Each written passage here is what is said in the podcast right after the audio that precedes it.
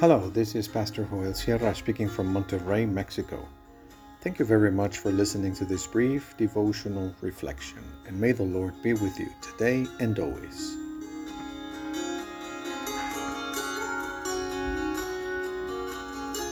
Sing to the Lord in a foreign land.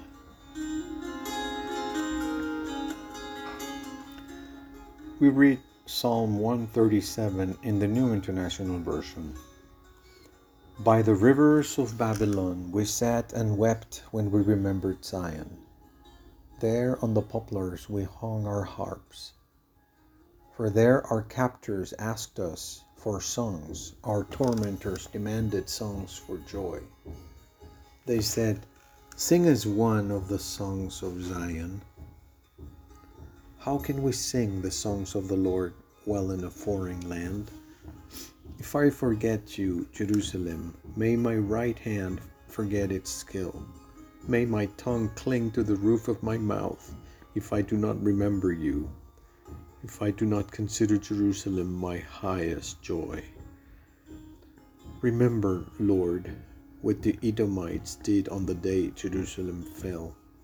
Tear it down, they cried, tear it down to its foundations daughter of Babylon, doomed to destruction. Happy is the one who repays you according to what you have done for us, to us. Happy is the one who seizes your infants and dashes them against the rocks.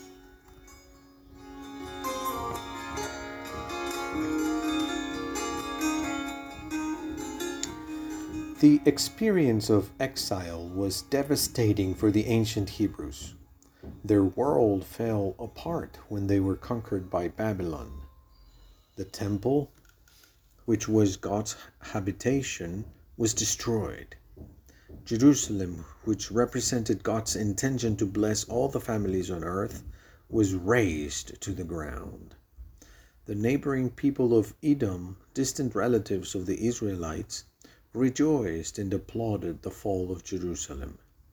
The prophet Obadiah denounced this lack of brother, brotherly love. He criticized the bad brother who rejoices in the mis- misfortune of his neighbor. The Babylonian soldiers were extremely cruel to the subject population. They killed men and women, young and old. Even the psalm tells us that Babylonian cruelty also reached babies. It was the end of a time when everything seemed to be in its place, and the beginning of another in which everything is upside down. How to sing to the Lord in this strange land?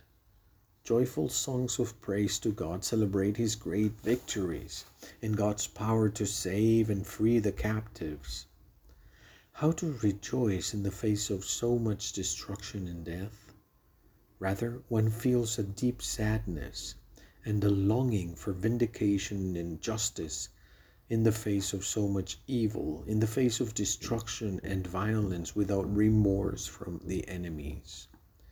We have no fight against blood and flesh.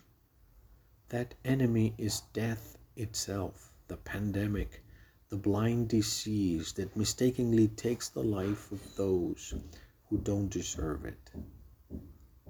However, in the midst of so much pain, there is a fascinating note that catches our attention. It is the memory of what God wants to do for the world through a people of faith.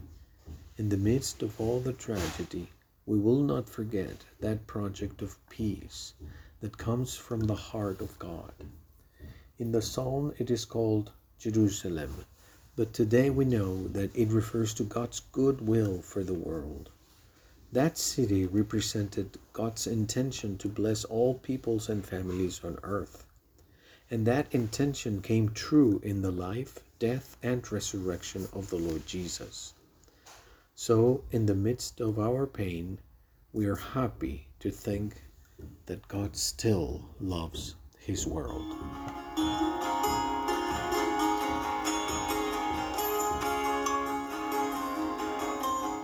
Why don't we pray?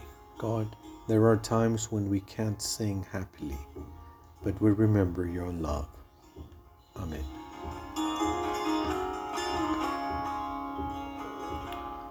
God's committed love is new every morning.